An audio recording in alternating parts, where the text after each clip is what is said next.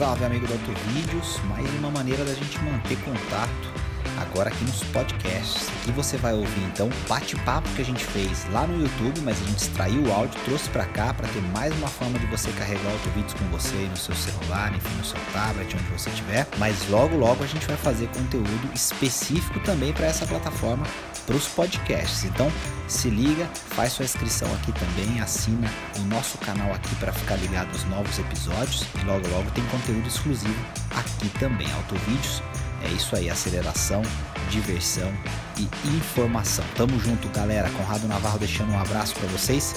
Fiquem aí com a nossa live, com o nosso bate-papo. Salve, amigo do Autovídeos, beleza? Boa noite, mais uma live começando aqui. A gente tem presença ilustre hoje, bate-papo muito legal sempre. Presença de Lia Matera com a gente. Fala, Lia. A gente hoje tem gente especial na live com a gente, hein? Salve, Corrado Navarro. Boa noite para você, para os amigos do Auto Vídeos que estão sempre ligados com a gente. E hoje a gente vai falar sobre carros tudo que envolve o mundo dos carros em 2019, lançamentos, novidades, melhores opções para compra e para falar disso com a gente, a gente tem um convidado aqui mais do que especial, é o grande Leozitor do legendário canal Top Speed. Boa noite, Leozitor. E aí, Ian, e aí, honrado. Cara, como assim? Não tão especial assim? O que é isso? Pô, peraí, 700 mil inscritos no YouTube e o cara nessa, né, nessa pegada humilde e tal, e isso que é bacana, é por isso que o Leozito está aqui, aceitou nosso convite, brigadão, Leozito, mas Sempre. Top Speed, 700 mil inscritos, bateu essa marca recentemente, Verdade. fenômeno, sensacional, parabéns, Leozito, obrigado Olha, por aceitar não, mas, aí. Mas a gente é parceiro desde o, que, quatro anos, dois, não lembro, quando foi a primeira vez que a gente se conheceu? Ah, tem uns dois anos. Salão automóvel, é, exatamente. automóvel de 2016. Isso. Isso. Isso. Então, pera, 2016... É, dois três anos, já, né? Três anos, é, vai para três é, anos. É, então é isso aí, galera. Valeu aí pela presença, pô. Tô bem animado aí.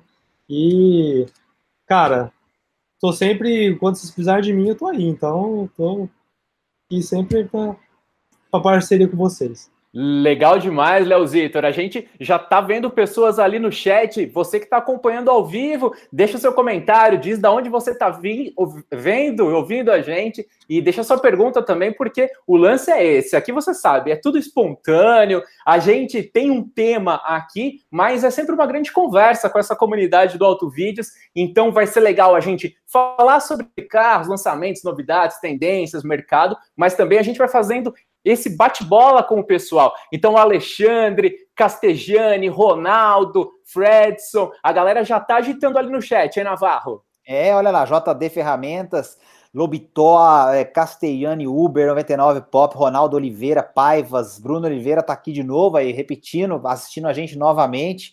Enfim, galera de Salvador, Orlândia, Sumaré, Fortaleza, Brasil inteiro, ó, Patos Paraíba, o Enkle, Márcio, passa três, Rio de Janeiro tá de olho. Então, enfim, a galera do Brasil todo para acompanhar esse bate-papo com o Leozito e a gente vai falar de carros, claro, e não dá para, é, lógico, fugir da, da, da questão importante para o Leozito, que a gente vai discutir ao longo do nosso bate-papo, em relação aos lançamentos, né, os principais lançamentos desse ano, o que, que o Leozito está olhando com mais carinho em 2019, quer dizer, o que, que chama mais atenção, né, o Leozito que testa bastante carro, é legal esse, esse feedback também dele, por estar tá, é, sempre uh, andando, testando e dando a sua opinião sobre os carros, e a gente vai falar um pouquinho também de compra, muita gente tem dúvida, né, Linha, sobre que carro comprar, etc., e aí é legal contar com a experiência do Leozito também, o conhecimento dele, principalmente a visão que ele tem por aí. Como é que a gente começa então? Exatamente. Daqui a pouquinho a gente divide um pouquinho, a gente fala sobre opções de compra até 60 mil reais, depois a gente pensa numa faixa até 100 mil reais, e depois daí para cima também, porque sonhar não custa nada, né? Então também vai ser bacana conversar a respeito disso. Então você já levantou a bola aí, e a gente, o assunto aqui é carros, mas é claro, SUVs, picapes, todo esse mundo aí é realmente o objetivo aqui dessa conversa. Então você já levantou esse gancho. Lançamentos aí, o que está chamando mais atenção? Qual a sua expectativa maior para esse ano, hein, Leozitor? Cara, assim, nesse ano 2019, a minha maior expectativa era o T-Cross que lançou agora há pouco, né? Tá chegando nas lojas aí. E porque hoje em dia é o momento dos, SUVs, né? Esses as caminhonetezinhas, os SUVs compactos são os que estão dominando o mercado hoje em dia. Não é pessoalmente a minha preferência, mas é o que o mercado está pedindo, é o que as pessoas estão pedindo. Então, 2019, o, o maior lançamento que eu estava esperando era o T-Cross, que eu achei um carro muito legal. Não sei se vocês chegaram a ver ele ainda pessoalmente. Você dirigiu ele... já, Leozito?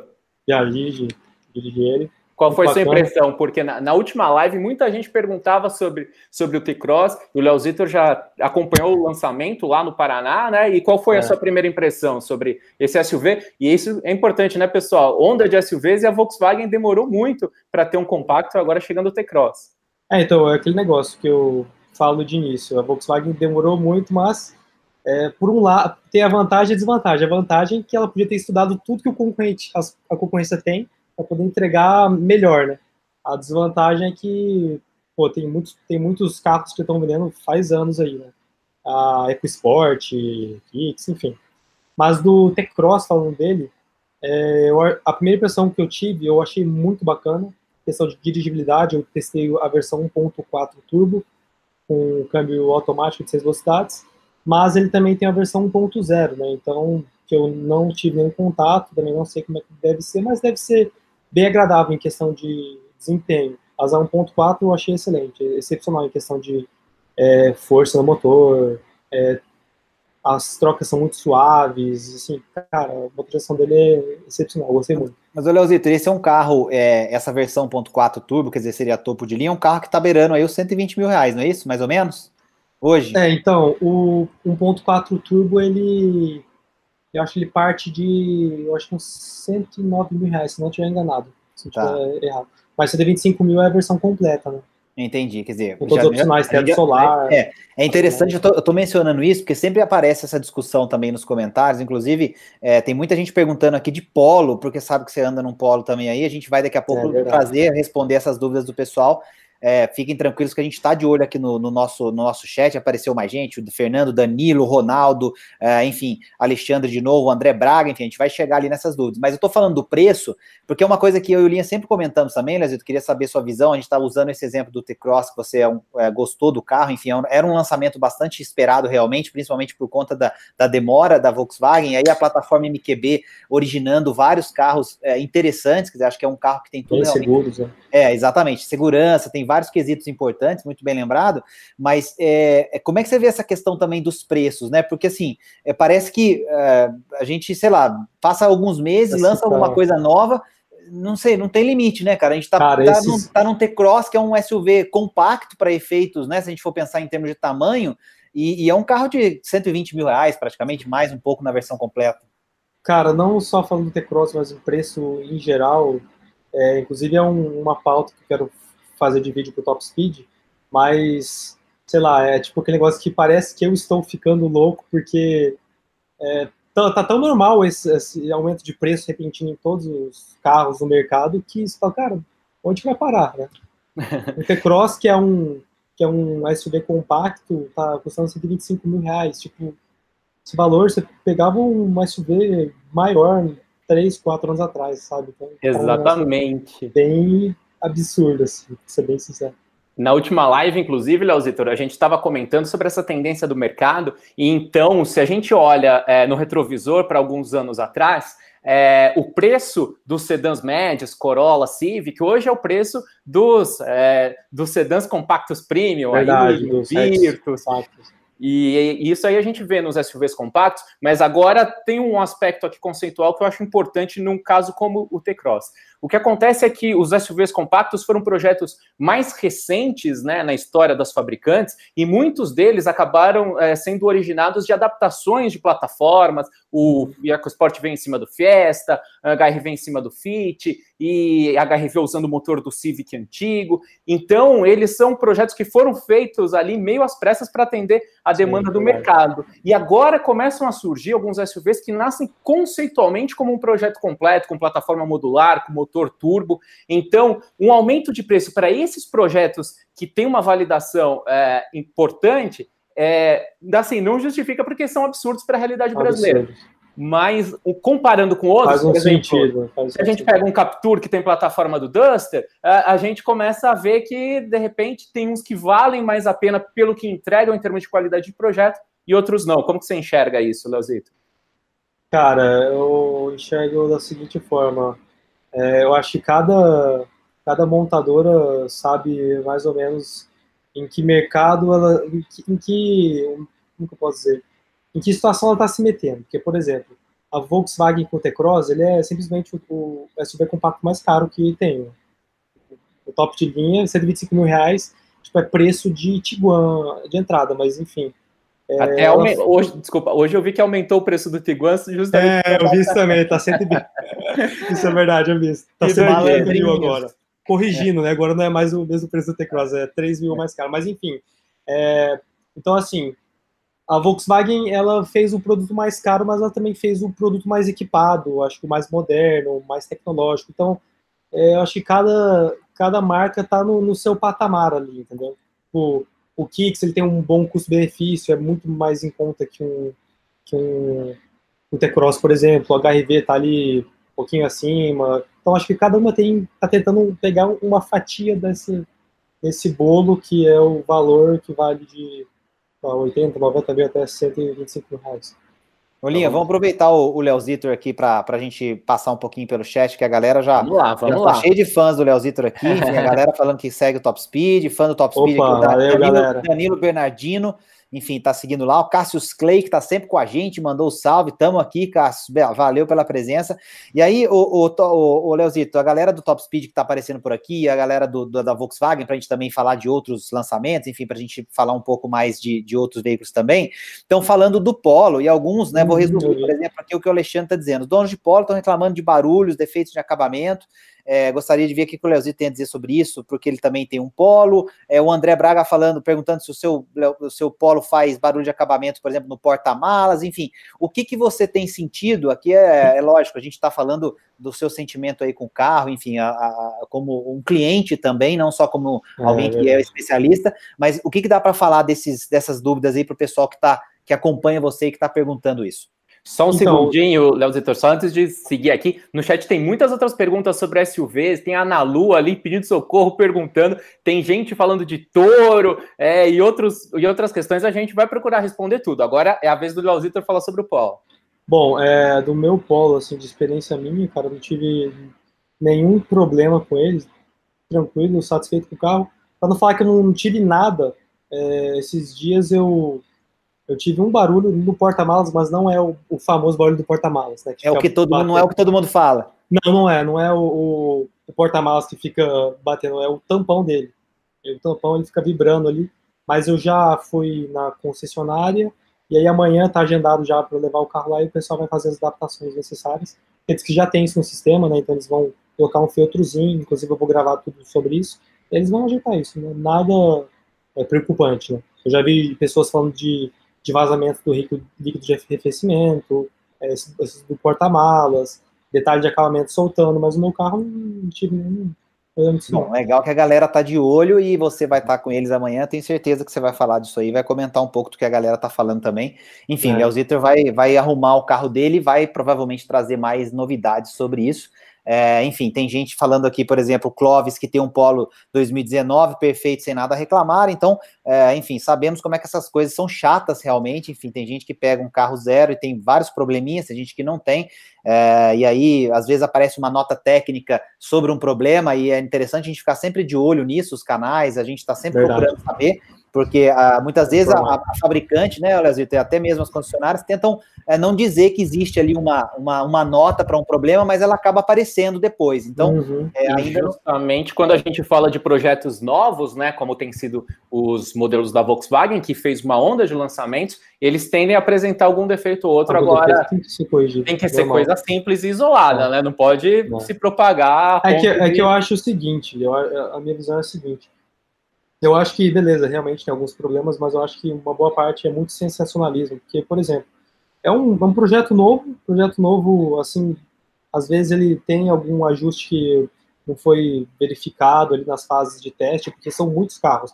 E o Polo, ele, ele tá vendendo muito, né, sei lá, em de 5 mil unidades por mês, então, você imaginar as milhares de pessoas que receberam esse carro e que algumas tiveram esses problemas, não dá para você generalizar tudo, né?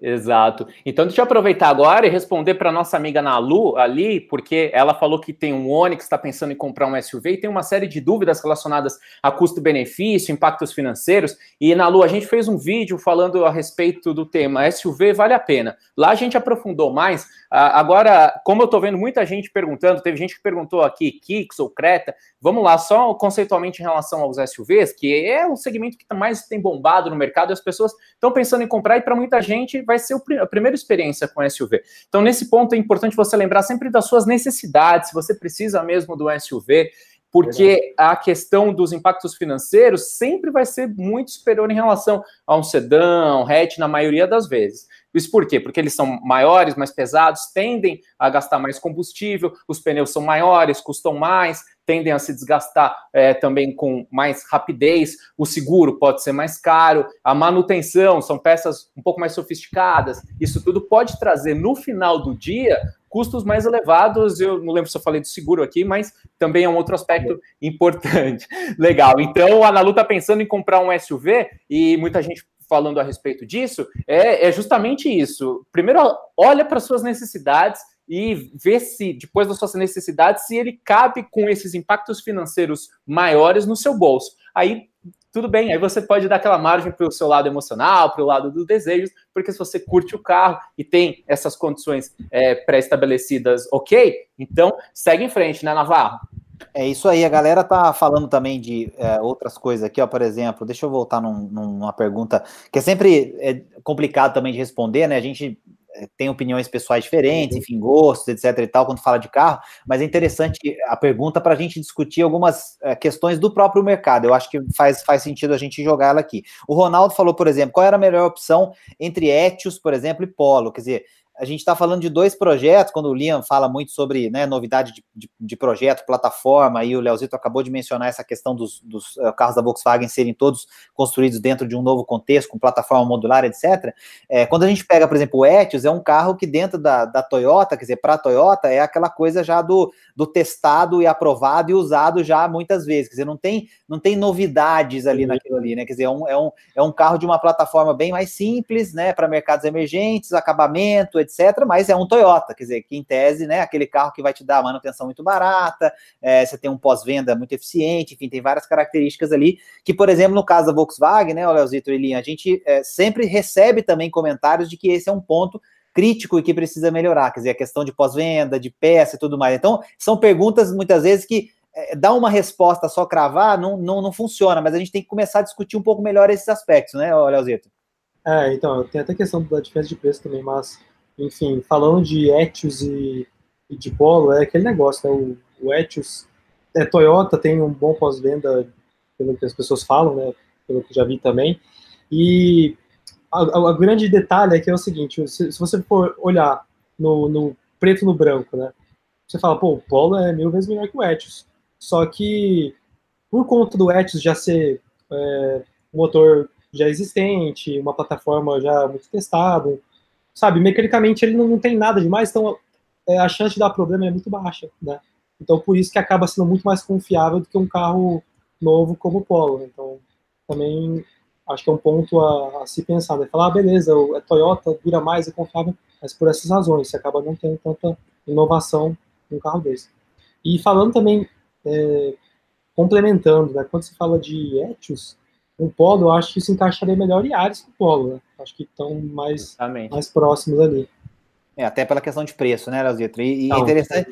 É, você falar também isso, porque assim, o nível de acabamento também é superior, enfim, né? A gente tá é, tá outra, que tá, que tá em uma outra realidade em relação ao Etios, mas que é isso. interessante lembrar que a plataforma é a mesma do Etios, né, Linha? Então, é, exatamente. e aí a gente sempre fala também, né? É, exato. Então, o Iares já veio para o Brasil com um projeto, com uma aparência, né, defasada em relação à geração atual dele no exterior. Teve um facelift lá que não foi aplicado aqui. Só que o mais grave é que ele veio na plataforma do Etios. Ah, e aí de repente tem alguém que está acompanhando e pode achar que é algum preciosismo ou não, mas o que, que acontece? O Yaris testado, salvo engano. E pessoal, aqui a gente não é especialista, tem um detalhe ou outro que de repente a gente pode se confundir, pode errar, você comenta, a gente corrige, a gente aprende junto. Mas salvo engano, o Yaris passou por um crash test, um Yaris para mercado emergente, passou por um crash test lá na África do Sul e ficou só com três estrelas. Então, é isso daí que acaba se refletindo na prática, na segurança, principalmente, no comportamento dinâmico, dirigibilidade,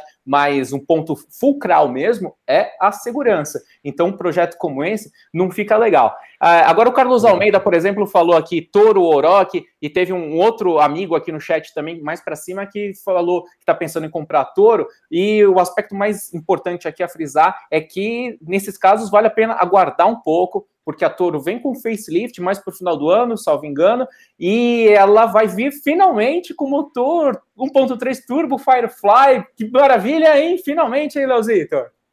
Cara, eu tô super animado por esses motores turbo Firefly, porque é, eu gosto bastante dos motores Firefly, só que hoje em dia a tendência é motorização turbo e tá, de, tá demorando para chegar uma coisa dessas na FCA, que eu acho que tá precisando.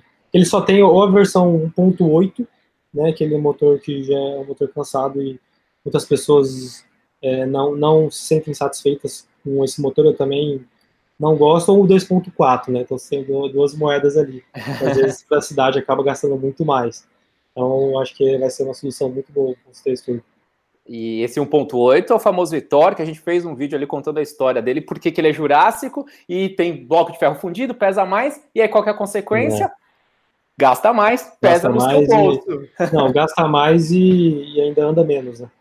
Justamente. O que, que você está vendo no chat aí, Navarro? Bom, tem um comentário do Moacir falando do que tem um Yaris Hatch 2018-19, que a suspensão para ele é um diferencial legal. Então, interessante a gente ver as opiniões dos, dos compradores e dos motoristas, isso é sempre é, legal. É, vamos, vamos ficar nesse assunto que a gente estava falando das, da, da Toro, enfim, desse segmento, né, que, que é um segmento curioso também, né, Leozito, porque é um segmento de, de picape, né, de, de, de enfim, de, de um veículo utilitário é, mas que é para ter um conforto e uma dirigibilidade de carro. A gente está falando de um, essencialmente de um veículo monobloco e que, sei lá, muita gente que compra esses carros não, não carrega, acho que nada nunca ali atrás, ou se coloca uma, duas vezes alguma coisa, é muito, mas enfim, é. mas quer uma caminhonete, quer muitas vezes atração 4x4 e outras coisas mais, até mesmo motor, motorização diesel. E eu estou falando isso porque tem aí outros fabricantes para entrar nesse segmento e a gente já está é, vendo, por exemplo, uma picape Ford que pode aparecer aí, né? Quer dizer, derivada de, de, de focos aí, alguma coisa nesse sentido. A gente tem, é, a, a, gente viu no salão do automóvel a própria Volkswagen, né? Com uma proposta muito interessante é, para esse segmento também. Quer dizer, é outro, é, vamos dizer GM assim, outro, também. A GM também, isso. Então, assim, é outro segmento que, a, que foi inaugurado, né, em tese pela Oroc, mas que é uma, uma, um veículo ali um pouco adaptado. A gente gosta de, de falar sempre da Toro como o principal do segmento, por ser um projeto que nasceu para isso mesmo. É isso, é, mas esse segmento vai esquentar, né, Leozito? Então, cara, falando isso, acho que até volta aqui a questão dos preços, né, que a gente estava comentando. Pô, os preços estão ficando caros, os carros estão ficando mais caros. Então, hoje em dia, a grande tendência é você ver os, os, carros ficarem mais caros e eles tendo que fazer versões mais baratas que se encaixariam naquele, naquele segmento que ficou muito caro e agora subiu de patamar. Por exemplo, a gente falou dos SUVs. Não existia nenhum SUV compacto, né? Até os preços começar a subir e aí sair aquela margem onde era interessante, aí os caras, opa, vão ter que criar outro produto para se encaixar naquele, naquele, naquele range de preços ali. E agora a mesma coisa para as picapes, né? Não tinha esse tipo de picape tipo a Toro, Orochi. e aí as, as picapes foram ficando mais caras, né? Antigamente se pagava 150 mil numa picape é, top de linha, uma Redux, numa, uma S10, S10 por aí, e aí hoje em dia tá passando de 200 mil reais, 250 mil reais. Então é um novo segmento que surge, né? Então eu não sei como é que vai ser futuramente. Será que eles vão fazer carros menores ainda? É bem observado isso, Leozitor. E aqui a gente também já conversou e é, é legal pensar a respeito disso, porque o que aconteceu foi que vários veículos que surgiram ali com algumas propostas nos anos 90 foram crescendo em tamanho é, com o decorrer das novas gerações. Então vamos voltar no tempo lá. A primeira geração do RAV4 e da, da Honda CRV eram bem menores, eram do tamanho de, dos chamados SUVs compactos hoje. Só que elas foram crescendo, crescendo, crescendo cada vez mais entre eixos, porta-malas e exigências é, familiares e acabou abrindo um, esse, esse espaço mesmo para esses médio compactos, compactos, e é muito curioso isso. E se a gente pegar as caminhonetes que a gente estava falando, quando a gente lembra da S10 lá dos anos 90, que chegou ali em 95, ela tinha um, um, um tamanho mais, mais tranquilo. Agora, quando a gente vê, por exemplo, uma S10 nova com a cabine simples, a caçamba ali é gigante, parece gigante. uma piscina. Verdade, é, tem, tem esse detalhe também, os carros cresceram ao longo do tempo. É, e a gente não tem, eu sempre brinco muito isso com linha aqui, olha, Zita, que assim, é, o carro vai crescendo de tamanho, ele vai aumentando, vai ficando mais largo e tal, e a nossa infraestrutura continua a mesma, né? A infraestrutura e o salário. Então eu sempre é. brinco que o, assim, quando ele falou. Preço. É, quando, quando a gente falou do, né, da questão dos preços, assim, o cara que comprava o, o, Corolla, por exemplo, sei lá, é o cara que compra o Yaris Hatch agora. Vamos, vamos olhar assim mais ou menos. É o cara que compra uhum. o Jetta o cara compra agora o Virtus, quer dizer, então é, é a realidade está ficando muito isso. Mas aí você olha o tamanho desse carro, você fala, ah, tudo bem, não é tão grande, mas é, quer dizer, você vai ver o tamanho do Virtus, por exemplo, é um carro grande, mesmo o tamanho sendo, do Jetta antigo. É né? o tamanho do Jetta antigo, quer dizer, então é, é, esse é um ponto interessante também e que, e que volta para a discussão que a gente estava tendo, que é sempre é, crucial, da necessidade do, do, do porquê do carro, né? Quer dizer, às vezes você vai comprar está acostumado a fazer uma compra de carro, mas você não pensa muito nisso. Então, sei lá, às vezes não é um SUV realmente é do tamanho de uma Tiguan que você precisa, mas é um SUV compacto que agora apareceu com várias alternativas, várias fabricantes é, é, oferecendo e tal. E, e, aí, é claro, o jogo de preço, etc., é lógico que tem a, a questão de preencher o mercado com essa. Estratégias. Exatamente, vai ter, tem demanda, eles vão criar estratégia para isso e, obviamente, vão empurrar o produto mais interessante do ponto de vista de lucro e tal. E aí a gente vê, por exemplo, carros como Passat, né, ou, ou Accord, e mesmo a CRV de nova geração, elas, eles viraram carros de nicho, né, cara? Carros que você até encontrava mais, ouvia em modelos diferentes, configurações diferentes, agora viraram carros de nicho. É, falam que é para competir ali com os alemães, que tem uma preferência maior para esses carros premium e tudo mais, mas quer dizer, viraram carros nichados, né? Acho que essa uhum. é um, uma outra coisa que, que é curiosa também. Quer dizer, o carro vai ficando caro, eles vão crescendo e você vai tendo que rever cada vez mais sua necessidade para não comprar, tipo, aquele best seller só que você já estava acostumado a comprar. É Esses todos foram para a faixa dos 200 mil reais, né? É um negócio absolutamente impressionante. E ali o, o Júnior Alves está perguntando a respeito do Volvo XC60, de novo, aqui SUVs, e já teve gente perguntando aqui Nossa. em cima também, eh, o pessoal pensando em comprar eh, veículos da Volvo. Teve um outro, outro aqui que comentou eh, Range Rover Velar, Q7. Esse é um segmento aí que o, que o Navarro acompanha um pouquinho mais de perto, alguns veículos mais dessa categoria superior. XC60 Navarro ali para o Júnior Alves. Que cara, eu acho esse carro muito legal, cara. Para mim é um dos SUVs mais bonitos que tem. É, e assim, acho que é um carro completíssimo. E assim, é, em relação aos alemães, inclusive, acho que tem alguns apelos ali mais interessantes. E quando você é, olha opcionais, o que, que ele traz, etc., comparando com algumas versões de outros concorrentes, ele fica muito interessante. Mas aí eu sempre lembro muito, às vezes a pessoa que vai comprar esse carro não se preocupa com isso, mas assim, tem uma questão de pós-venda muito significativa para a Volvo, né? Quer dizer, é um carro que, que desvaloriza demais, assim, muito além do que uh, outras marcas desvalorizam. Acho que tem esse aspecto que é importante. Eu sei que ninguém ninguém compra carro pensando em vender depois, assim, não teoricamente, né? Não é necessariamente um pensamento ali na hora de comprar, mas esse é um fator com Volvo no Brasil e tem a questão das revisões, manutenção e tal, que também é algo que pesa bastante, é um carro que, que é, cujo o, o, o, trabalho de manutenção dele para você fazer em concessionário, ele é, é tem um custo mais elevado e ele não é tão simples de você manter fora do concessionário, quer dizer, não é um carro que todo lugar mexe ou que toda oficina premium mexe também. Mas eu acho, de, desses SUVs aí, desse patamar, não sei se o Leozito concorda comigo, eu acho o CC60 o mais completo, aí, um dos mais bonitos, cara. Acho que é um carro sensacional. Cara, quando você fala só do carro em si, tirando tudo que você já falou de pós-venda, é, de revender vender o carro, depois, o C60 para mim é uma das melhores opções. Ele é um carro, além de muito bonito, é bem moderno, ele é muito seguro. Os crash tests dele são incríveis, cara. É, cada vez que eu vejo o crash test do XC60, você fala, velho, olha, olha como funciona a deformação, é, naquele small overlap que é. é meio que uma aula, né, Leozito? É, você fala, cara, olha só, velho, como o negócio é pensado e funciona muito bem. Então, assim, no quesito geral, eu acho um carro excepcional. Tecnologia embarcada nele, a, a direção semi-autônoma é muito legal, então, assim, é um carro muito bom. Legal. A gente sempre aqui tem uma, um foco bem didático, Leozito, para o pessoal que está acompanhando. Leozito comentou do crash test do Small Overlap. É muito interessante, pessoal. É, é um crash test mais o mais rigoroso que existe, feito em mercados desenvolvidos, que a ideia é uma colisão pegando os veículos meio de quina ali, uma colisão frontal pegando de quina, que é como tipo se fosse... um quarto, mais ou menos.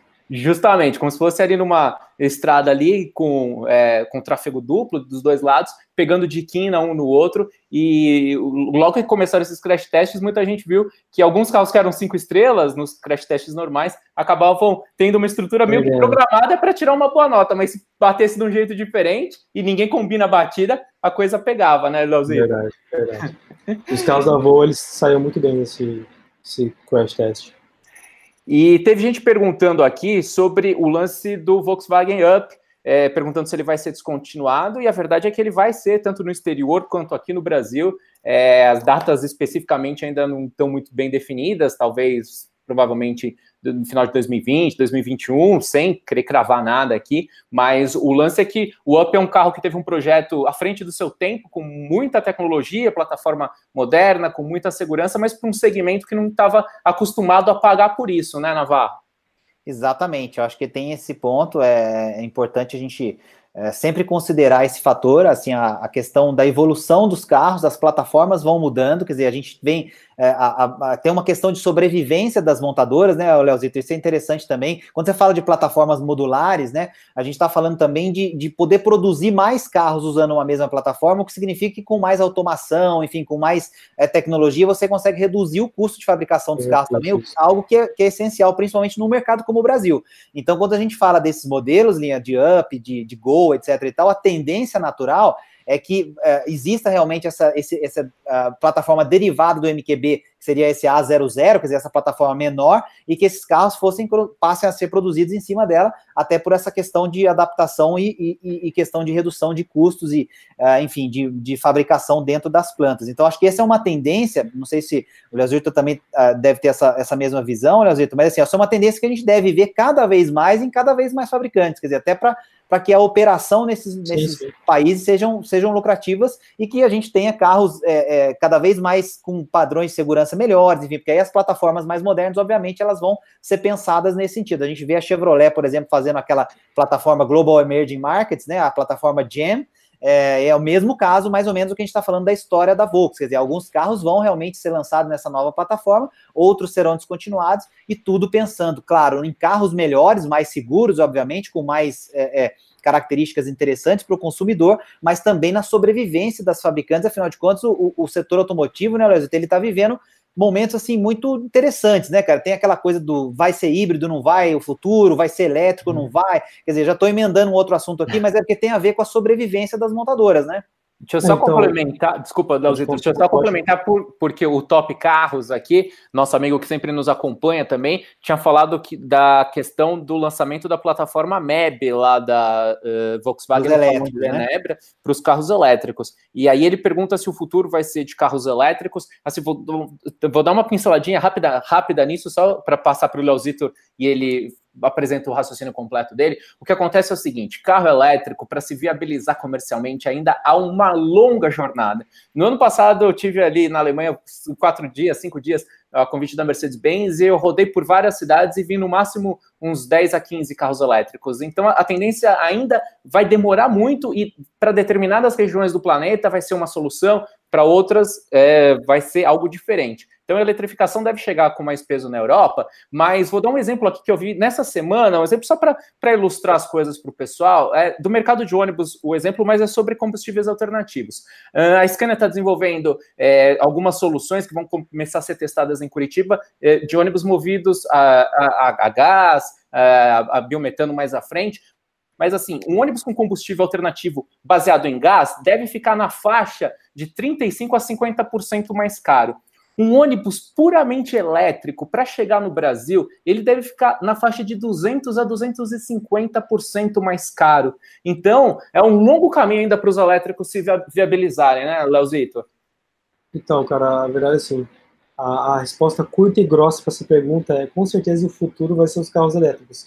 Mas o que a gente não vai saber responder direito é quando, né? Porque a gente já vê vários lançamentos, a gente vê que está tá crescente a questão de de inovação nesse segmento, de é, pesquisa, tecnologia, só que para vender mesmo, né, para a gente ver ali, para ter na garagem de casa, vai ser outra história. Até porque, como você mesmo chegou a comentar, o, o Conrado, de, de mercados emergentes, nosso mercado ele, ele vai demorar muito, né? Porque com certeza para você totalmente elétrico vai ser nos principais mercados, né, nos países mais ricos que a mais, mais o custo não é tão alto de carro também, né? O Brasil ele não tem tanto incentivo para isso, então com certeza quando começar a se popularizar no mundo, nós não seremos os primeiros a experimentar essa, essa experiência de carros elétricos.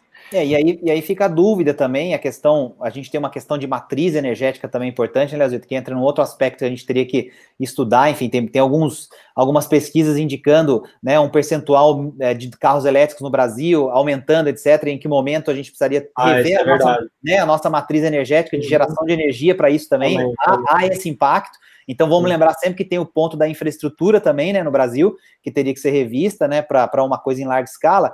E aí eu jogo uma outra coisa para a gente discutir. A gente tem algumas. Depois o Linha dá uma passada de novo no, no chat ali, Linha, que tem coisas legais chegando ali. Mas eu queria dar uma, uma pincelada também em algo que eu queria ver sua opinião, Leozito, é assim. É, os híbridos, por exemplo, quando a gente pensa que a Toyota vem com, com, com um motor novo, é, com, com um ciclo mais econômico, que é ao mesmo tempo híbrido e, e com etanol, Quer dizer, pensando no Brasil, né, um combustível que é mais barato, com a ajuda de um motor elétrico e, sei lá, jogando o consumo para talvez, sei lá, 20 por litro com etanol, não sei, pode ser que seja alguma coisa por aí. É, é, parece, assim, aos ouvidos, uma solução interessante se ela puder estar em veículos, né, de, logicamente, de valores, de preços mais acessíveis. Então, talvez para a gente o caminho de um futuro mais óbvio passe por isso. O que, que, você, que, você pensa sobre isso? Não, com certeza. Eu acho que é, o mais próximo aí que a gente pode vivenciar daqui a, sei lá, poucos anos aí, até uns cinco anos aí, com certeza, é soluções híbridas, principalmente a Toyota, que já tem o Prius, né, que é o híbrido mais vendido, e é, o Corolla, né, que também vai, parece que vai vir uma versão híbrida também para nós, já foi lançado lá fora, né, e aí acredito que chegue para nós sim uma versão híbrida, talvez, né? Tem que fazer estratégia da, Toyota também, né? É, e a Lexus, inclusive, já está sendo vendida 100% híbrida, né? Quer dizer, a Toyota apostando, verdade, por exemplo, verdade, na verdade. sua marca de luxo, já 100% híbrida, né? Isso. Não, é legal, é bacana você analisar a Toyota e ver que ela está seguindo esse caminho. Isso eu acho e... muito bacana.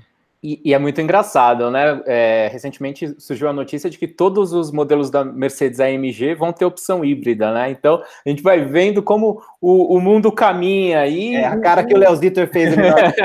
tipo, os carros AMG versão híbrida. Aí aquela hora que você dá aquela tipo, dá uma rebolada, tipo, puta, peraí, até, até tu, Brutus, né? Até a AMG. Não, mas Pô, Leozinho, brincando, tem um assim, entendeu, Leozinho? Eu, quando eu escuto essas coisas, eu fico meio assim, fico, ai meu Deus, daqui a pouco a gente vai pagar imposto para escutar barulho de V8, cara. Sempre é, tem um momento meme aqui nas lives, é. o Leozinho então já mandou aí, agora sim. E aí, galera, pessoal, você que está acompanhando aí, a audiência está crescendo, aparece aí no chat, vamos agitar, diz de onde você está falando, diz também a sua dúvida, o que está passando pela sua cabeça. Você sabe que é uma conversa descontraída que está vendo, a gente vai de um lado para o outro, vai para o segmento alto, para os populares, é, não tem frescura não. Então, manda sua pergunta ali que a gente vai tocando a bola. E agora eu gostei muito de um comentário aqui, Navarro, do Clóvis Eduardo. Ele falou aqui, ó, temos que admitir que estamos sim desfrutando de muitas melhorias nos carros. No passado não tínhamos acesso a muitas tecnologias que temos hoje. Evoluímos muito. Assina embaixo legal, né? Porque, de repente, quando a gente sempre lembra das condições aqui do Brasil, é, a gente tende, às vezes, a. Né, os desafios são muito grandes para todo mundo no Brasil, a gente sabe disso, e aí a gente começa a ver né, os problemas, as questões todas. Mas, por outro lado, é, é realmente a gente tem carros muito, mas muito mais evoluídos. A gente tem, para quem gosta de tecnologia, né, que conectividade, o painel, por exemplo, do, do Polo, do Virtus ali, eram painéis que só tinham carros muito mais sofisticados. Agora, falando de coisas que importam efetivamente, é, o ABS, o airbag, são coisas que não tinham nos carros, hoje já são de linha. Em 2022 a gente vai ter controle de estabilidade que é essencial em todos os veículos aqui no Brasil. As plataformas são mais modernas, motores mais eficientes, é, redução de consumo, frenagem melhorando muito, estabilidade. Então, principalmente pensando é, em conforto e segurança, uma coisa que eu lembro também do Jeremy Clarkson lá, um, um comentário dele, é no sentido de que os carros evoluíram muito em refinamento. Então, mesmo um carro de segmentos mais, é, digamos, inferiores, oferece um, um, nível de isolamento acústico muito mais, mas muito mais sofisticado do que a gente acompanhava no passado, né, Leozitor? É verdade. Essa, essa questão de, de inovação em tecnologia que a gente tem hoje é uma coisa muito legal, porque bom aqui um carro atualmente um carro de entrada, assim, um carro de entrada não, mas um carro de um segmento mais de entrada, ele tem muita tecnologia que antigamente nem se tinha ou né, ficava reservado para carros mais caros. Né? Então isso é muito bom e é, é, um, é uma vitória assim, para o consumidor, né? pensando por esse lado. Não, e é legal você imaginar que é, a gente está falando, por exemplo, tem um, o, o, o, mítico salão de, do automóvel de 1990, que, né, que tanto eu quanto como Linha, a gente foi lá, a gente não se encontrou lá, mas a gente esteve presente, e que tinha presença, por exemplo, da Ferrari F40, enfim, a gente teve ali um momento marcante daquela época que o Collor abriu o mercado, eu, eu uso esse exemplo sempre, porque assim, é, a gente tinha uma noção exata de como que a gente dirigia carroça, né, cara? Ficou até famoso uhum. esse termo na época, né? Que o, o Brasil só tinha carroças e tal. O Collor falou uma coisa verdade, nesse sentido verdade. e tal. E assim, é, e, e, os anos 90 não, não são né, passado remoto, né? Porque às vezes a pessoa tá ouvindo a gente falando assim, puta, mas anos 90, é, você foi lá na. na no, não, era anos 90 estão ali atrás. Né? É, mas anos 90 estão ali atrás, né, cara? Sei lá, a gente pirava em Gol GTI, coisas desse tipo, cadete GSI. E esses carros faziam, sei lá, 0 a 100 perto de, de 10 segundos, 9 segundos, e hoje é, você pega um Polo TSI, ele faz 0 a 100 nesse tempo. Quer dizer, então é, é, é, é legal essa, essa questão que, que o Clóvis colocou, porque assim, sem dúvida a gente está é, é, vivendo uma era de carros melhores, mais acessíveis, embora os preços sejam, né, a gente já falou disso, sejam é, muito caros na, na, no geral, e, e isso acende uma, um, uma, uma, possibilidade de a gente bater um papo também é, rapidamente para responder alguns anseios ali dos comentários, do pessoal que fala, por exemplo, do carro usado, né? Quer dizer, aí a gente está falando dos, das novidades, do carro zero, etc e tal, mas lembrando que dentro desse contexto de, às vezes, um preço muito caro para um carro que está procurando e tal, pode ser interessante pegar muitas vezes um carro usado de dois, três anos de uso, etc., com uma boa quilometragem, achar alguma coisa boa também, às vezes num segmento superior. Então fica esse comentário que apareceu no chat, que eu acho que é legal e pertinente a gente colocar também. Verdade, verdade. E um ponto aqui que é interessante, o Hernani estava falando ali a respeito de algumas possibilidades de redução de impostos. Teve gente perguntando também por que os carros no Brasil são tão caros e outros o que poderia melhorar para a gente ter é, preços mais competitivos. Essa é uma questão que não tem fim. A gente vai falar muito rapidamente disso porque a gente sabe que é um tema polêmico e precisaria de uma live só para isso, né? Mas uma coisa que me chamou recentemente a atenção, é, Navarro, é, numa entrevista mais próxima do Paulo Guedes, ele falou que o governo tem uma expectativa de redução de custos na energia elétrica, né, por uma série de medidas que vão ser tomadas. E a gente sabe que dentro do custo Brasil, energia elétrica pesa muito, inclusive é, pontos de solda, até nos carros brasileiros tem menos pontos de solda e soldas menos sofisticadas do que outros similares em países desenvolvidos, é justamente por conta de custo de energia elétrica. Mas, no geral, o impacto realmente maior na, na, na questão dos preços é o sistema tributário em cascata, elevada carga tributária aqui no Brasil, tem as questões de margem de lucro, de fabricante, concessionárias e todo o conjunto que está relacionado a isso, mas a, a carga tributária é o ponto central e, por outro lado, a gente tem a questão da abertura do mercado, facilitação de importação. Então, de repente, se houver alguns acordos bilaterais aí com determinados países, a gente pode pensar em carro chegando a preços um pouco mais competitivos, mas é, primeiro, até pelo que a gente já conhece do setor, é, é importante que a, o parque instalado aqui no Brasil é, tenha condições de concorrer pouco melhor, né, com, com alguma abertura comercial. Então, de repente, alguma medida é, relacionada à reforma tributária e também é, custo de energia elétrica podem melhorar um pouquinho esse cenário, né, Navarro? É, e tem a questão da produtividade, que é muito uh, clássica também, uma questão quando você compara, por exemplo, Brasil e México, você vê que a produtividade no México é muito mais elevada quando você uh, considera o que uma pessoa consegue produzir lá em relação ao que ela produz aqui, o que esbarra em uma série de fatores, não, não, é, não é comparando brasileiro com mexicanos, não é isso, não é, não é só a questão da, do profissional, mas é, existe esse fator importante e é, e é um tema relevante. E aí, para botar mais lenha nessa fogueira, é, tem a questão é, da indústria no geral no Brasil, não é só a indústria automobilística, mas é, como um todo, ela sempre é, tem um lobby muito forte em relação ao governo, principalmente quando ela tem uma representatividade grande no PIB. E aí fica sempre aquela coisa de subsídio, é, então ameaça, vai fechar, vai demitir, vai mandar embora, vai não sei o que. A gente está vendo um pouco desse movimento agora. E aí o Dória, por exemplo.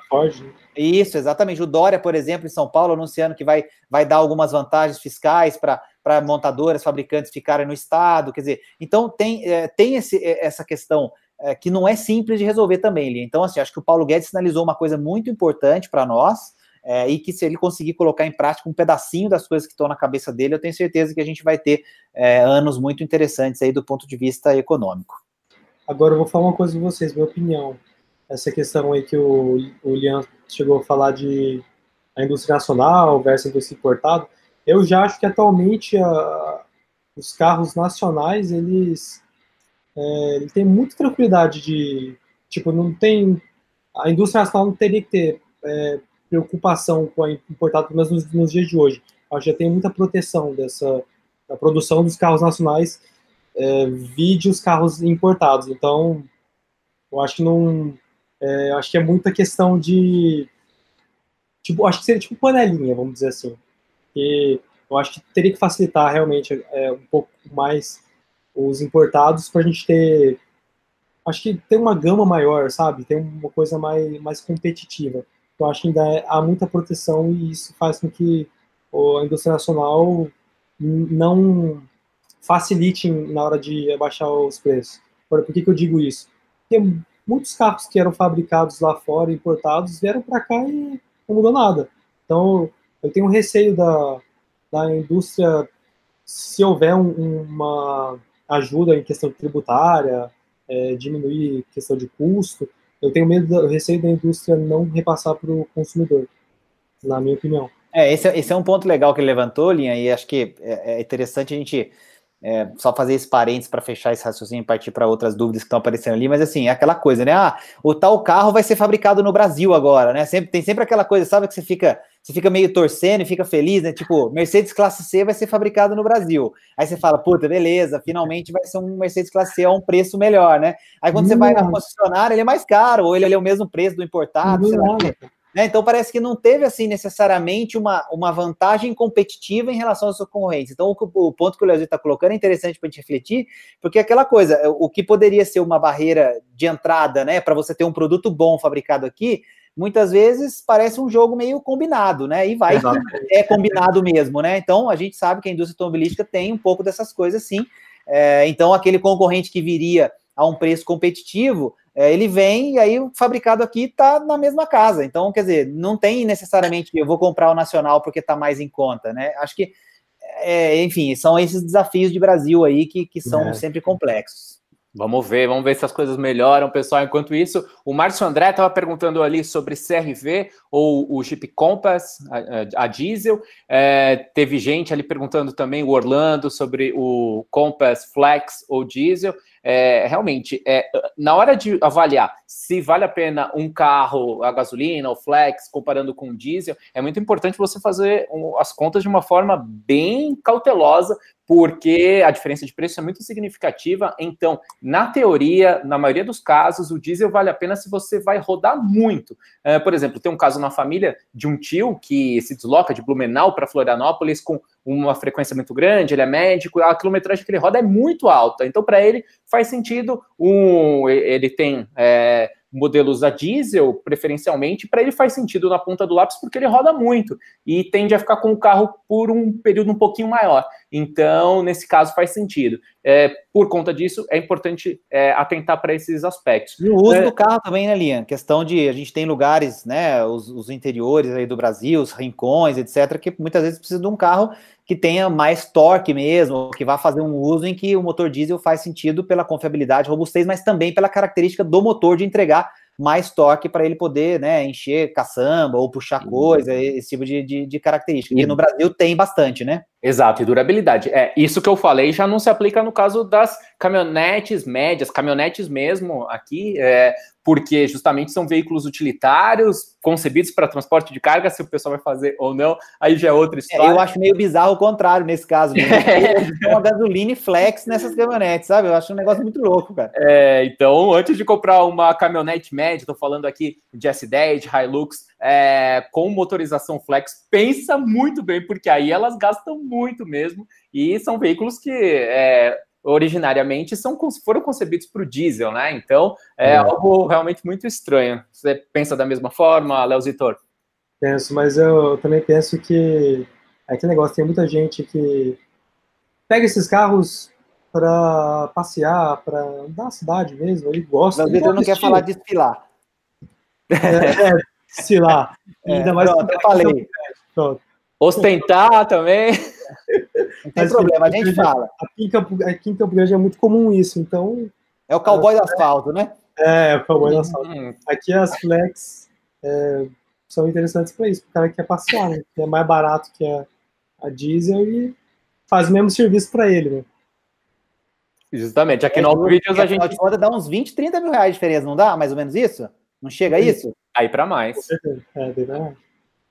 Então, é, são situações bem complexas. E o pessoal estava falando ali, é, comparando CRV com o Compass. Aí é uma equação mais complexa também envolvendo questão de uso. CRV, como a gente falou no começo da live aqui, é, era um veículo que tinha um outro posicionamento no mercado, e aí, por conta de todas as flutuações, questões de importação, cotas de importação, hoje ela está num preço muito superior em relação. 190 mil, Lian. 190 mil de tabela, 180 na prática, mais ou menos, é, mas é algo inconcebível, principalmente quando a gente lembra daquela é, terceira geração da CRV, que chegou ali em 2008, a 2007 vinha do Japão, custava muito caro, aí veio a mexicana em 2008, aí era um preço acessível, encheu a rua. E, e ela veio com, com, modelos, com, é, enfim, níveis de acabamento diferentes, isso foi legal, né? É, a 4x2, a 4x4, tinha uma série de opções, e eu também voltei no tempo um pouquinho, porque teve gente perguntando lá em cima da CRV 2012, 2012, aí sim, a quarta geração chegando do México, ela chegou no começo ali com preço competitivo, então se você vai comprar usado, vale a pena sim, demais pegar uma CRV 2012, porque ainda ela se beneficiava de um outro é, pacote ali tributário, porque depois veio o Inovar Alto, e aí houve um massacre né, das importações. É, e tinha teve... cota, foi uma confusão. Justamente. É. E teve gente perguntando aqui em cima do Kia Cerato. A Kia foi muito penalizada, agora ela tende a se recuperar. E a gente vai fazer vídeo do Kia Cerato aqui no canal. Fica ligado você que perguntou. Ô, ô Leozito, deixa eu pegar o gancho para te fazer essa pergunta também, ficando dentro desse contexto. Né? Quando a gente fala de, por exemplo, Jeep Compass ou CRV, é, parecem carros que são concorrentes aí, em tese, né, no, no, no seu, vamos dizer, né, no seu é, uso no dia a dia e tal, mas eu não sei, para mim parecem carros um pouco diferentes. Eu acho assim, a, propo a proposta dos carros é um pouco diferente. Você concorda? Concordo, até questão de preço, né? Porque o Compass diesel mais completo, ele não chega no preço, ele é caro, acho que fica lá beirando 770 mil. Se me corrija se eu estiver enganado. É por aí, mas, é por aí. Mas aí é, o preço ali, 20 mil ali é diferente, né? O segmento também é diferente também. Então, eu não vejo assim como um concorrente, concorrente. É, aí a gente bate, bate, de novo naquela coisa da pessoa responder para que, que ela precisa do carro, né? É. Exatamente. E é, é, importante lembrar que dentro dessas confusões todas de nomenclaturas, a, a, a Honda, já desde a geração passada, dessa que a gente estava falando, que chegou em 2012, é, ela no exterior já falou o seguinte: CRV era SUV. De 2012 para frente, ela já é crossover.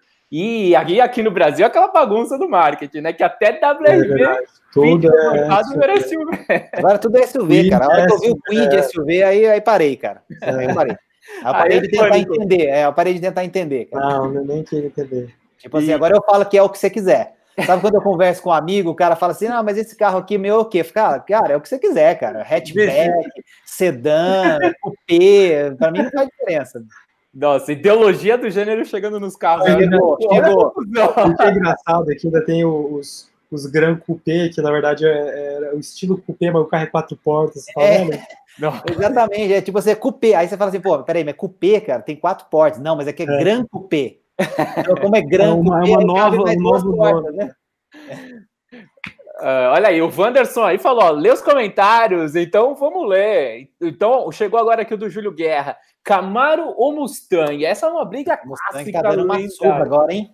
A gente Nossa. fez o um vídeo dos mais vendidos aqui. O Mustang vendeu 1.990 unidades em, no ano passado. Impressionante, né, Leozito?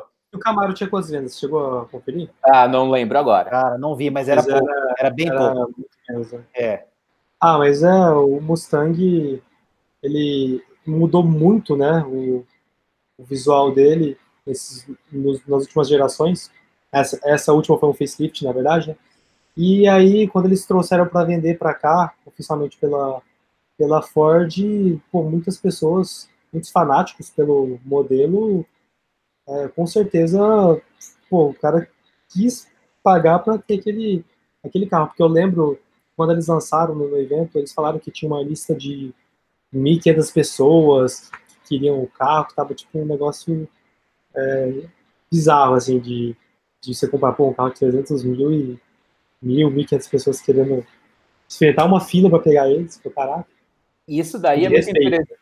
É, verdade, isso daí é muito interessante, porque aí entra um outro, um outro termo aqui importante da economia, que é o lance da demanda reprimida. E o que acontece em relação ao Mustang é que ele não tinha, nunca teve importação uhum. oficial da Ford, enquanto o Camaro já tinha. Então, e daí o Camaro teve a questão de Camaro amarelo, tudo, encheu de Camaro. E aí quem é fã de Ford ou quer um muscle car aí mais diferenciado, tava, tava meio na mão, né? É, eu, acho que, é, eu acho que é isso, assim, a, a galera tava já saturada de Camaro, né, cara? Tem muito Camaro, tem, assim, Camaro para vender. Quando você põe no Web Motors, por exemplo, já fiz essa, essa curiosidade, ou outro site de venda, LX, etc. Cara, parece muito Camaro, tem muito Camaro. No, os caras não conseguem praticar nem tabela no carro, porque a oferta é muito grande de usado. Então, é, eu acho que ficou um pouco isso, né? O Lazito falou da lista de espera, acho que a Ford inteligentemente fez uma pesquisa legal para ver né, o que, que o pessoal achava, se queria ou não. E, e, bateu, né? Quer dizer, você falar que vendeu mil, tinha uma lista de 1.500, quer dizer, chegou lá, né? Tanto que o carro foi vendido inicialmente a 299, 990, aqueles preços ótimos, né? 300 mil, e aí agora já tá lá perto de 320, né? É, 320, aí é aquela coisa de Brasil, de um ano para o outro já foi para 320, por aí vai. Mas enfim, é, a galera é, foi de vez para o Mustang. E, e, é curioso, porque é, o câmbio que vem no Mustang, aí veio no Camaro novo, né? Quer dizer, então a indústria também tem essas coisas aí, os dois são grandes ah, rivais é. aí, mas duram a mesma né? transmissão. Grandes rivais produzindo uma transmissão conjunta, né? Pois é, tem mais dúvidas ali, ó.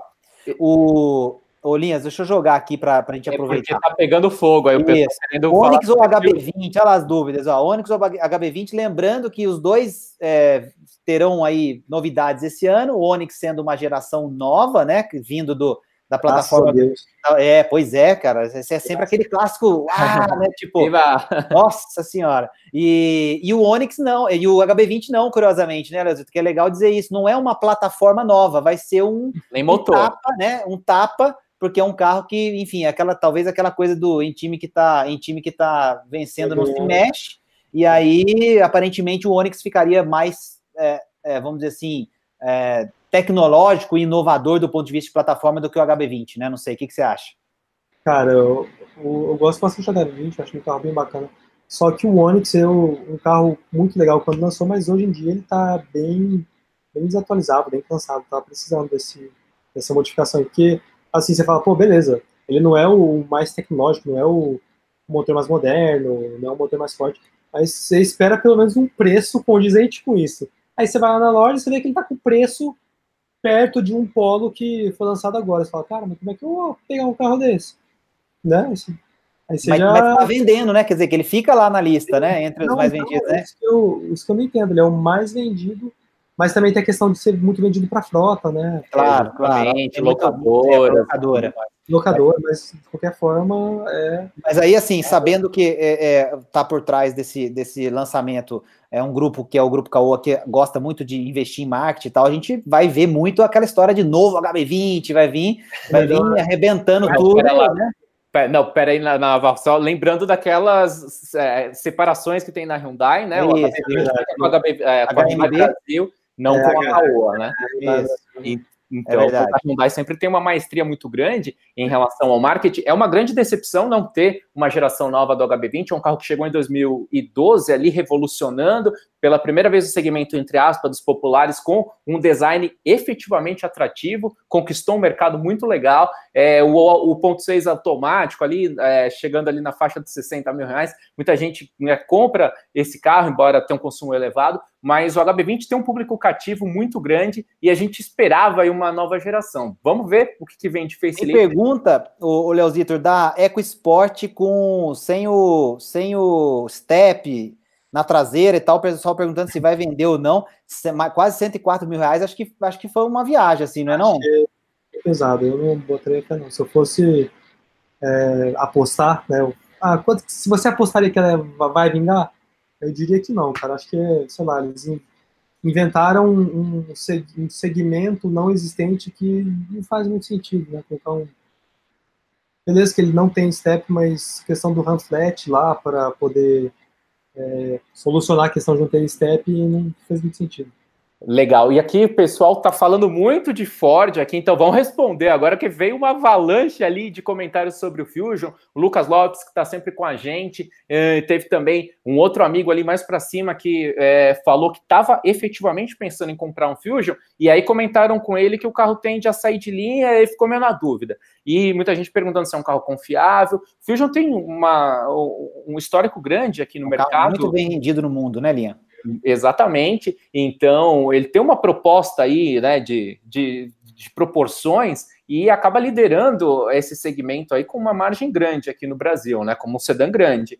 E a, também teve o lance de que no passado ele vinha do México, tinha um preço atrativo, então ele acabou construindo um público é, cativo muito interessante Agora entra essa questão. Realmente, ele vai passar por algumas uh, alterações agora, né? Mas é o último fôlego dele, porque ele deve sair de linha sim, é, tanto no Brasil como no exterior, justamente pelo fato de que a Ford vai se concentrar cada vez mais em SUVs, em picapes e naquilo que ela é forte, Mustang, por exemplo, e tendendo a deixar segmentos que não são at tão atrativos para ela. É, você enxerga é uma forma, o Léo Zeitor? Quer dizer, é, o, que, o, o fato é esse, né? Mas é uma pena mesmo que essa tendência.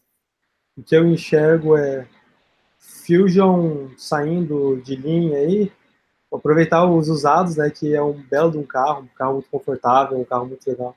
Então vai ser um, o pessoal vai poder abraçar agora o Fusion usado com preço mais acessível. É, e é, tem a, a melhor parte. É, e, e, a galera tá, uh, demorou para aparecer o comentário, mas o pessoal tá falando, por exemplo, é, em relação a K Titanium, é, e depois apareceu falando de Focus e tal. Lembrando que o Focus também recebeu uma atualização lá fora de plataforma de geração, mas que não vai vir para o Brasil. Então a gente também está ficando órfão desse carro, que é um belo carro, um carro muito bom, muito interessante. É, teve as suas mancadas aqui, aquela época, aquela coisa do, do câmbio e tal, mas enfim, é um carro muito interessante, é um carro que sempre teve um acerto muito gostoso, uma suspensão muito boa, um carro muito, muito legal de dirigir, né? O Focus e, e, e que também saudades. vai deixar saudades. E, e aí o Fiesta também, né, Leozita, que é outra coisa interessante, quer dizer, né, aquele anúncio da fábrica da Ford, vai embora o Fiesta também, é, e aí fica, eu tô, tô, fazendo esse comentário porque o JF que tinha perguntado do, do Ford K Titan, Titanium, é, fica a opção de Ford K só, e aí em várias configurações, porque você não vai ter mais Fiesta, por exemplo, né? Eu tô meio preocupado com a Ford agora, que vai ter mais Fusion, não vai ter mais Focus, não vai ter mais Fiesta, né? Você sai do K e vai para o Mustang, então. vai ser tipo isso. E aí, o Wanderson estava perguntando ali do Civic 2017, câmbio CVT, o 2.0. É, a gente aqui no Auto Vídeos fez um, um, vídeo bem completo sobre o Civic Touring. É, minha opinião aqui, se é para comprar um Civic dessa nova geração, vale a pena aguardar um pouquinho, é, juntar um pouquinho mais de dinheiro, comprar o 1.5 Turbo. É um excelente carro o 2.0 é um motor que já vem de longa data, é um motor que vem desde a CRV lá de 2007, que a gente estava falando aqui. Então, eu gosto é, de um projeto é, pensado como ele nasceu. E esse pro projeto nasceu estruturalmente pensado em motor turbo no exterior, com, com, esse, é, com esse câmbio atual. Então, é, foi uma mancada da Honda, né, não trazer o turbo para cá, né, Leozitor? É, então, a questão... Todas as versões, desculpa. É, exatamente. É que é aquele negócio, né, marca japonesa, elas têm um, um grande nome e a gente tem que é, respeitar isso aí, mas eles aproveitam disso para sempre deixar mais salgado ali os carros e em vez deles terem aquela gama que é toda 1.5 turbo, eles aproveitam e colocam o motor anterior, umas versões para ficar mais acessível, né? assim, porque você vai olhar o preço do Civic 1.5 turbo 0 km é 128 mil reais, né? Você fala, cara, caro, né? Deixa eu dar um, então, é, deixa eu fazer um... essa gambiarra para o é. mercado, mercado poder aceitar. É, eu deixa eu dar um puxão de orelha no Lucas ali, ó, que o Lucas tá copiando a mesma pergunta várias vezes. Lucas, não faz isso não, que você atrapalha o chat da galera aqui. Aí a gente, tem que, a gente tem que moderar e ficar apagando e tal, não precisa. A gente tá tentando acompanhar e responder tudo, é que tem muita pergunta chegando. E a pergunta dele é se vem Hyundai HB20 2.0, sabe alguma coisa disso? Hum, não sei. Acho que não tem muito sentido, não. não. Não faz muito sentido. É. Ó, eu gostei dessa pergunta. Agora essa eu lanço para vocês aqui do Fabrício. E agora a gente já está caminhando aqui para a fase final da live. Então vamos responder tudo no bate-bola. Pessoal, a audiência está crescendo cada vez mais. A gente está super feliz. Está passando o tempo aqui do jeito que eu pensei que estava começando ainda.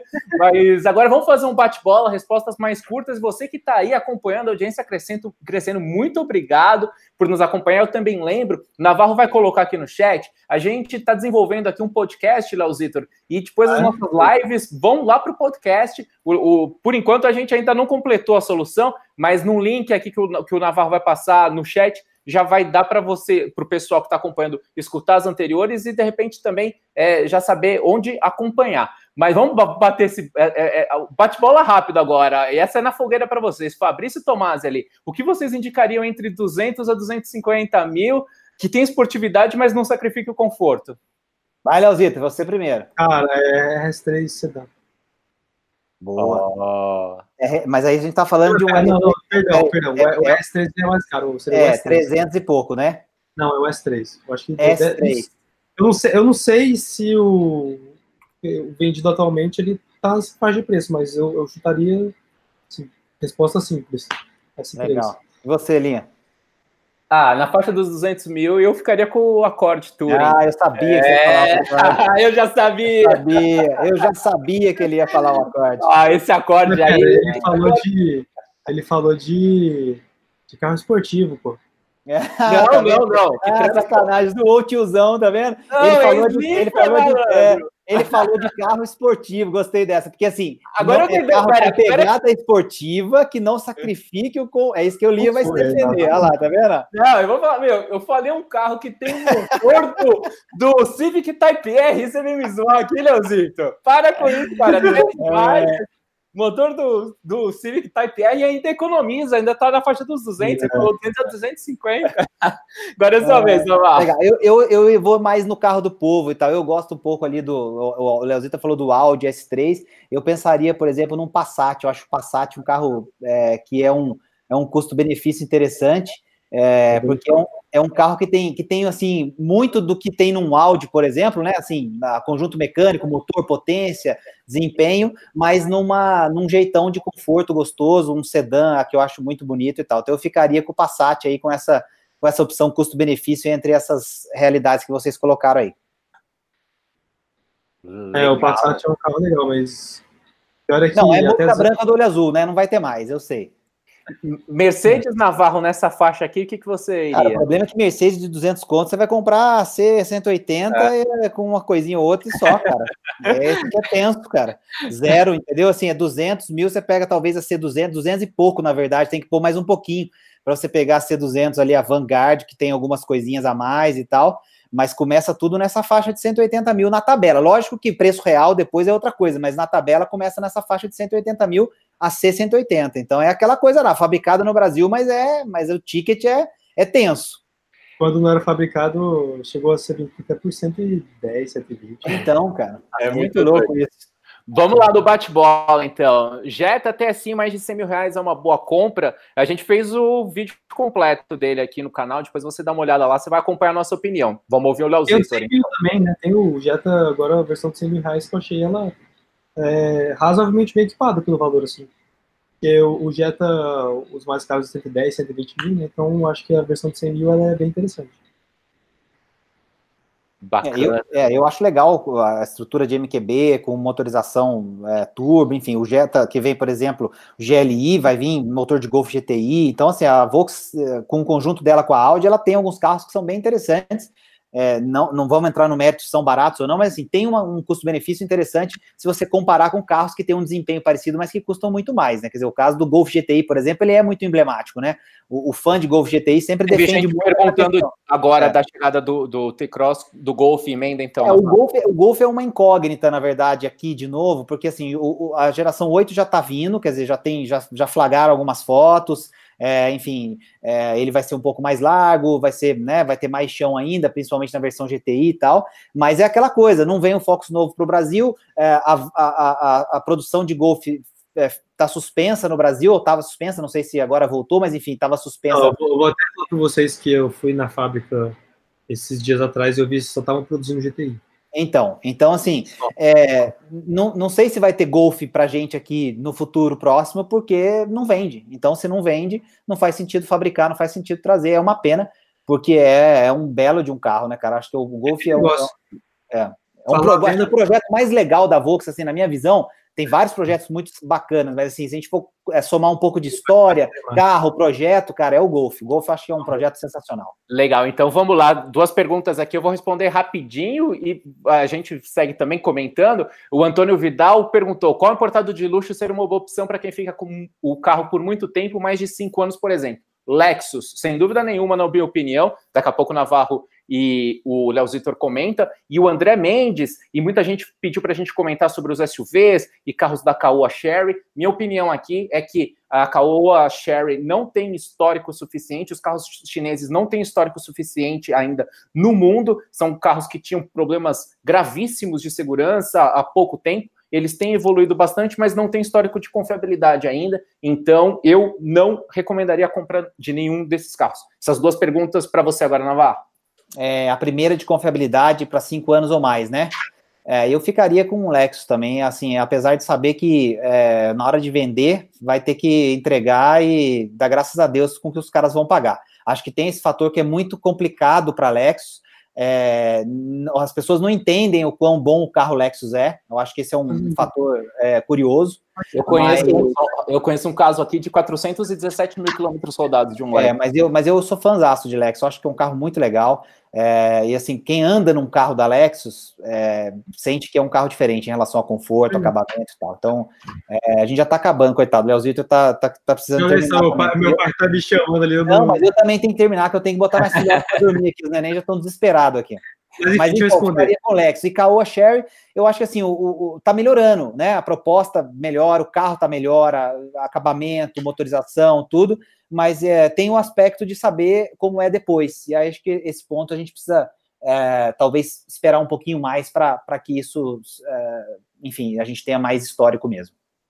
Olha, Excelente. De, Opa. de carro premium é, para ter por muito tempo, não pensando assim com fiabilidade, porque senão eu ia falar a mesma coisa, Lexus, mas eu acho que eu iria no Volvo pela questão de você pelo menos aproveitar o carro é, bastante até você vender, né? Então você não vai ter tanto aquela dor de, ah, vai ter desvalorizado, mas você usou o carro. Então você, você gastou pelo, pelo prazer de você ter andado num carro bom e confortável e seguro, sabe? Agora, falando de da Caoa, né, que agora é Caoa Cherry, eu achei legal, um passo bacana, porque vai facilitar a questão de vinda de, de carros, vai ter maior interesse para isso. Mas é, esses carros que estão sendo lançados, eu ainda nem tive a oportunidade de ver pessoalmente, então também não posso opinar. Mas é, eu acho legal, cara. Eu acho bem bacana e acho que tem que continuar assim para sempre estar tá, tá trazendo carro mais competitivos para nós. É isso aí. Excelente, bacana. Rodrigo perguntou o que a gente acha do Stinger. A gente gravou junto com o Emerson Fittipaldi lá no Salão do Automóvel. Depois você vê. Eu sou apaixonado é, pelas características técnicas do Stinger. A gente pretende avaliar com calma o carro e contar tudo para vocês. Então, a gente está caminhando aqui para a fase final e eu queria também aproveitar a presença fantástica do Leozito, a gentileza, a atenção. E, Leozito, o Top Speed passou por. Um, agora está numa nova fase, novos projetos, novas expectativas. Como pois você está é. enxergando isso? Porque o Top Speed, é, se eu não me engano, foi o primeiro canal automotivo do Brasil que chegou a mais de 500, é, 500 mil inscritos na época. É, então, assim, o Top Speed, não sei se foi o primeiro automotivo em geral, mas é, o Top Speed é pioneiro na questão do mostrar carros, avaliações, dessa forma do YouTube. Isso, de fato, ele é o pioneiro. Mas agora, nessa nova fase aí, eu estou com novos projetos, estou demorando um pouco de implementar eles, porque eu estou terminando a faculdade nesses próximos quatro meses aí, então está um pouco devagar, mas eu estou fazendo o possível e semestre que vem, com certeza, vai ser o momento que eu vou conseguir fazer muito mais do que eu consigo fazer agora. No canal. Legal. Parabéns, Aldito. 700 mil inscritos, vou repetir aqui. A galera que não, logicamente, todo mundo já, já segue, já acompanha e tal, mas enfim, para quem não sabia dessa marca, 700 mil inscritos no YouTube. Fantástico, sensacional. Então, parabéns aí. Obrigado por aceitar nosso convite. Vamos fazer mais conteúdo junto. A gente já combinou em, é, quando a gente estava em off. A galera pode esperar que a gente vai aparecer junto por aí, né? Isso aí, pode ficar tranquilo para fazer conteúdo junto. Valeu. É isso, Linha. Excelente. Então, pessoal, é muita gente comentando, a audiência foi crescendo, a gente fica muito contente com isso. Obrigado para você, Júlio, Felipe, JS, Sidney, todo mundo Clóvis, Thiago, muita gente bacana aqui. A gente quer deixar o nosso boa noite aqui, o nosso agradecimento especial para você que está acompanhando esse bate-papo. E é muito legal, porque a gente aqui no Auto Vídeos traz informação, mais entretenimento, emoção. É algo descontraído e a gente quer cada vez mais essa proximidade, esse papo bacana. Então, se você está acompanhando a gravação dessa live, fica ligado no nosso Instagram, no nosso Facebook, porque a gente sempre divulga quando vai ter live. E aí você pode fazer como essa galera que a gente citou o nome aqui e participar conosco e se juntar nisso daqui, porque a gente vai manter a paixão automotiva. Então, a cada 15 dias a gente vai fazer lives comigo com o Navarro, e aí depois de 15 dias a gente vai ter um convidado especial, como a gente está tendo é, a grande honra de inaugurar essa sessão com o convidado aqui com o Léo Zitor. Então, é um agradecimento extremamente especial a todo mundo e obrigado, Navarro, por, por estar tá junto nessa aqui no Auto Vídeos. Agora, 100 mil inscritos, a gente agradece demais, pessoal. Play de Play, gra graças Boa, a vocês. Gente. É isso aí, Léo. Eu queria agradecer. Eu queria só Vai agradecer lá. vocês pelo, pelo convite aí, muito obrigado. É, vocês são parceiros, não só aqui em questão de, de canal de YouTube, mas pessoalmente também, eu considero vocês bastante. E também agradecer o pessoal, galera, valeu aí pelo, por acompanhar aí o pessoal do Auto Vídeos aqui. Gostei, bacana, gostei bastante de participar desse, dessa live e espero é, que façamos mais conteúdo junto aí. Não, vai vir mais coisa assim, você pode crer, e a gente fala muito realmente fora fora do ar aqui, é muito legal, a gente aprende muito com o Leozito também, ele sempre recebe a gente para tomar café, conversar, enfim, é muito bacana essa troca, a gente aprende muito juntos, então é, acho que o, o, o, mundo dos canais de conteúdo automotivo precisa disso, né? Menos aquelas briguinhas de ego e tal, e mais coisa que realmente faz sentido, e o Leozito tá nesse espírito, então valeu, valeu Linha, obrigado, obrigado por você que assistiu, tamo junto, aqui a 15 dias tem mais. Oi, gente. Assim, abraço para vocês, galera. Abraço. Valeu. Grande abraço. Oi, gente, abraço. Falou.